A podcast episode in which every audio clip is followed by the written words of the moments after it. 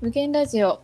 私の起業の始め方、えーママさん副業本業でも、えー複数の収入の柱を持てる人を増やすというコンセプトで、えー情報発信ビジネスでも活躍する8名の起業家が成功するコツをお話ししていきます。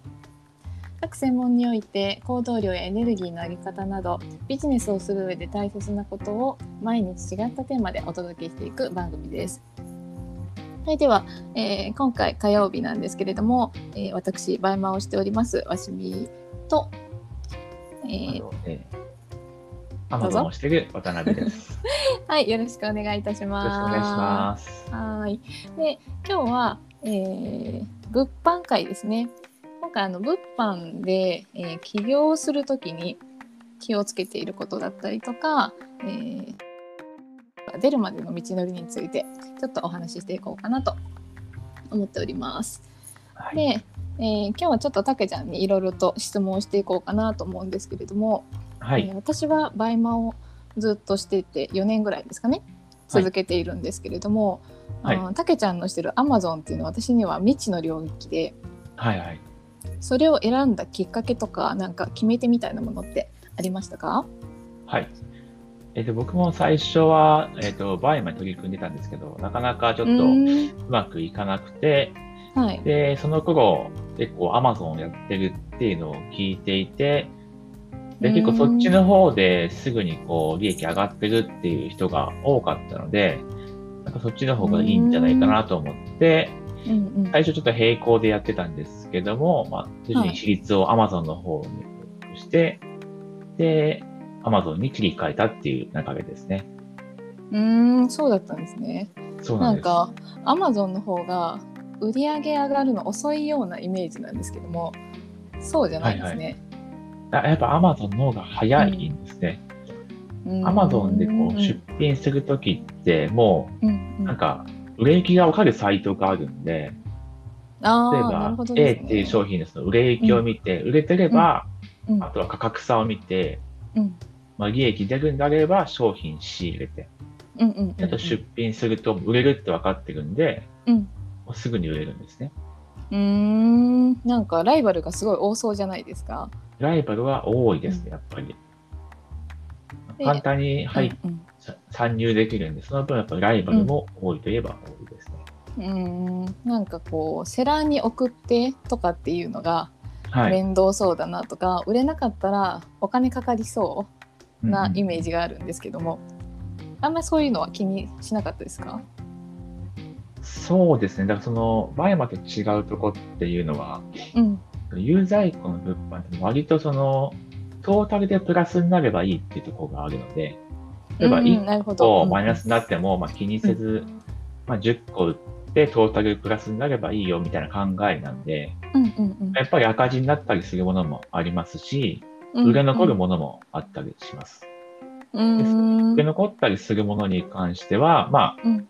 ある程度自分で期限決めといて、もうダメだなと思ったら、うん。ヤフーオークション、ヤフオクとか、メルカリとかにはいはい出品すると、うん。まあ赤字にはなるんですけど、現金化はできるので、ああなるほどね。うん。うんそれで回収して、まあ、うん。トータルでプラス目指していこうっていう、うん。あの、やり方ですね。うーんなんかバイマやってると結構その辺の融通がねあんまり聞かない人が多いイメージですね。いろんなところで出そうとかうん。うんなんだろうとりあえず現金にできたらいいやみたいなのをなかなか考えれない人が多いうん。んじゃないかなと思いますね。そうですね。うん無在うん庫の、やっぱその、基本的に多分全部利益出したいなみたいな、うんうんそうそうそうそう。あると思うんですよね。うんありますね。うん。うんで始めた時ってそう資金とか状況的なものってどんな感じだったんですか、資金は全然なかったですね。なんかそもそへもうんクレジットカードとかってうん1枚、2枚ぐらいしか持ってなくて、うん枠も50万とかそんなもんしかなかったですね。うーんまあ普通そうですよね。はい。うんそうか。うん、だんだん増やしていった感じですね。うん私は初めあのカードそもそも作れなかったんで、ああ、はい。だからもう現金をまず作る 作って注文が入って、えー買い付けるまでになんとかお金を作るみたいな、ああ、あ、でも、うんそうか、無細工それできますもんね。そうなんですよねだから初めまあ外注さん雇ってないんでああ、まあ別にお金かからないからとりあえず自分で時間を使って出品するっていう感じなるほどで。すね、うん、かかるのは時間だけ確かにそうですね。無細工それできますね。そうなんですよねだから多分その一般の人あんまりご存知ないかもしれないですけどあのセルフキャッシュバックとかうんうん。なんかそういう手が割と普通じゃないですか。うん、そうですね。うん、なんかその辺を知れたのもあのこの物販業界に入ってからうん、かな、なんか変わってますよねそういうとこね。そうですね。普通知らないですよね、あんな。知らないいと思う。めっちゃ怪しいサイトやんと思ったから、うん。そうですよね。うん。それはねある物販始めたから知ったこととかそのカード何枚も持ってて普通なんだとかうん。それも思わなかったですしね、うん。うん、あとマイルとか。ああ。前でなんかね うん 全然ないですよね。そう普通円ないと思う。うん。はい、いやそんなたけちゃんですが、えーはい。なんかこう軌道に乗るまで今はもうあの社長さんですけれどもはい。軌道に乗った乗るまでに、うん、一番大変だったことどんなことですか、そうですね。やっぱ資金面が結構苦労したのはありましたね。うん。言ったようにカード2枚ぐらいしかなかったのと、うんで、なんか当時、その計画性とかも全然なかったので、うん。なんか少しこう利益上がってきたら、なんかもっとこう、時間さえ投入すればもっと利益上がるんじゃないかと思って、そういうなんかうん資金の面とかうん全然考えずに、あの、本業とかもやってしまって、でえどまあどういうこと？え？え？本 本業？本業もやる、本本業を辞めたんですね。ああはいはいなるほどはいはい。ね、こっちの方が利益出るなと思って。うんうんうんうん。そうすると、うん。もっと利益上げるには、もっと商品仕入れなきゃいけないんですけど、そうですね。カード作れなくなっちゃったんですよ。まあまあそうそうね。そうなんですよ。そういうおっしゃるとり。はい。めっちゃ無鉄砲にやってしまって、うんうんうん。仕入れ資金が増えないので、うん割ともう、うん今ある中でずっと回し続けて、しかも、まあ生活費とかも出さなきゃいけないっていうところで、そうですねはい。余剰資金とか溜まっていかなかったんで、きついいや、めっちゃきつかったですね。めっちゃきついですね うん逆にあのバイモは無在庫なんではい。本当に時間を作れば OK でうん。なんていうのかなあのリサーチにやっぱ一番時間を注ぎたいのでうんうん。もうそのために外注さんを投入して初めのうちは赤字でも赤字でもっていうかもう先行投資ですよね。うん。先行投資だと思って出品をしてもらう。うん。っていう感じですし利益幅とかって取れるもの取れないものって結構差があるのでうん。ちょっとあの余剰資金欲しいなって思えばそっち側に手を出せばいいだけなんでうん。割とその辺の調整はできるんですよね。うん。なんで在庫はやっぱり私は怖いかなちょっとまだ、あ、そうですよね。無在庫やってたら、在庫は怖いですよね。うん、怖いだいぶ怖いまだそんなにやったことないですね。あ基本的にそのデータがあんまりないんですよそのアマゾンみたいにこれが売れる、そうそうそうないからだから1ヶ月以内に売れるだろうみたいな感じのものでも今までのデータだから今のデータじゃないじゃないですか。うん。だからだいぶそこもねあのちょっとヒヤヒヤしながらやる感じですね。しかも、バイマスもそういうとこって結構、優勢度専門の人いたりしますもんね。そうなんですよね。本当に。参入するの結構難しいですね。うん。うん。そうなんですね。じゃあ、はい。そんなたけちゃんが、えー成果が出てきた何かきっかけってあったんでしょうか？そうですね。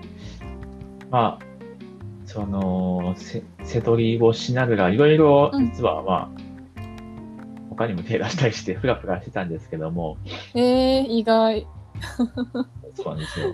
えー、で、最終的に結果が出たのが、えうん。ーその、電脳せどりって言われる、まあ、うんうん。ネットで商品を仕入れる手法があるんですけども、それの、えっ、と、コンサルを受けたのが一番大きいと思いますね。うーん。うんそこでやっぱ資金の問題があったんですけど、まあ、その、その時の師匠の方に相談して、まあ、まず資金用意しましょうってことを言われて、うん。で、えっと、家族にそのカード枠を借りるってことをして、うんで、まあ、最初やっぱりちょっと、説得難しかったんですけど、まあ、うん。ずっとやってきた結果があったので、まあ、これだけやっていて、で、毎月ちゃんとこんだけ、あの、入金とかもあるっていうのを見せて、うんまあうん。納得してもらって、うん。で、枠を借り入れて、そこからはもう、あの、仕入れる資金ができたので、とにかく仕入れようと思って、うん仕入れ幅を増やしたら、もちろん売り上げも上がって、で、利益も上がってっていうところで、うんえー成果が出るようになりました。うーんそのお金借りる借りないって本当嫌ですよね。そうですね。つ辛い辛い。うん。あのバイマだったらあの月収100万とか行こうと思ったら大体みんな借りるんですよ。でそれも仕入れが400万とかになってくるんで、400万、まあ、低いえー利益率低い人だったら500万とかうん。をかけて買うって感じなんでうん。それで結構家族に借りてる人って多いんですよね意外と。ああ、そうなんですね。どんな親なんと思って ちょっとすごくないですか？あんまり聞いたなんか考えられない普通の生活してると、うん。うんそうですなんかめっちゃ抵抗ありましたねそういうのお金あ借りるものなんだと思ってうん。始めた時はびっくりしましたねいや、そうですよね。うん数万とかじゃないです。そうそうそうそうそんなか軽い貸し借りじゃないから、もうなんかまあ実績はやっぱりちゃんと作ってないとねなかなか、うん、そうですね。うん、難しいかなと思いますね。じゃあ最後に、えー、たけちゃんが物販やっててすごい良かったなと思うことこれから始めたい、うん、方に何かあればお願いします。はい。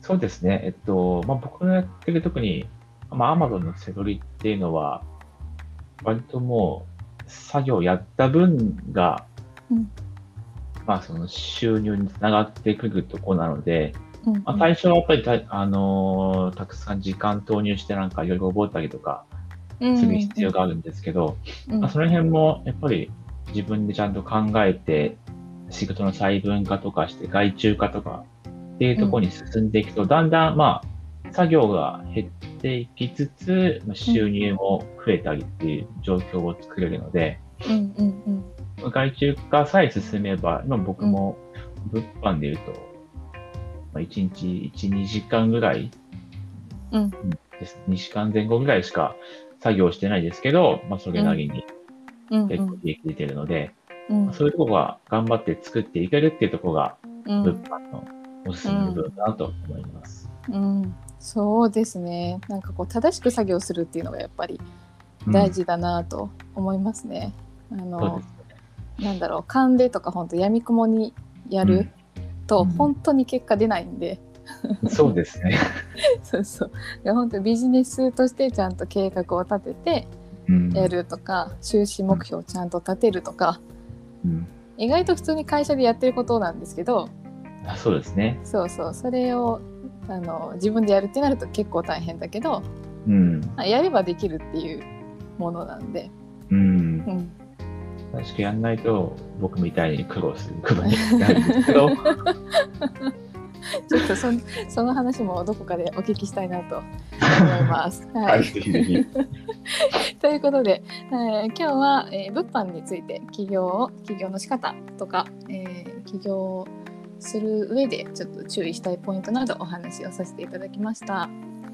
で明日水曜日は、えー、由美さんとかおるさんですねで家族との関係性についてお話をしていただきたいと思います。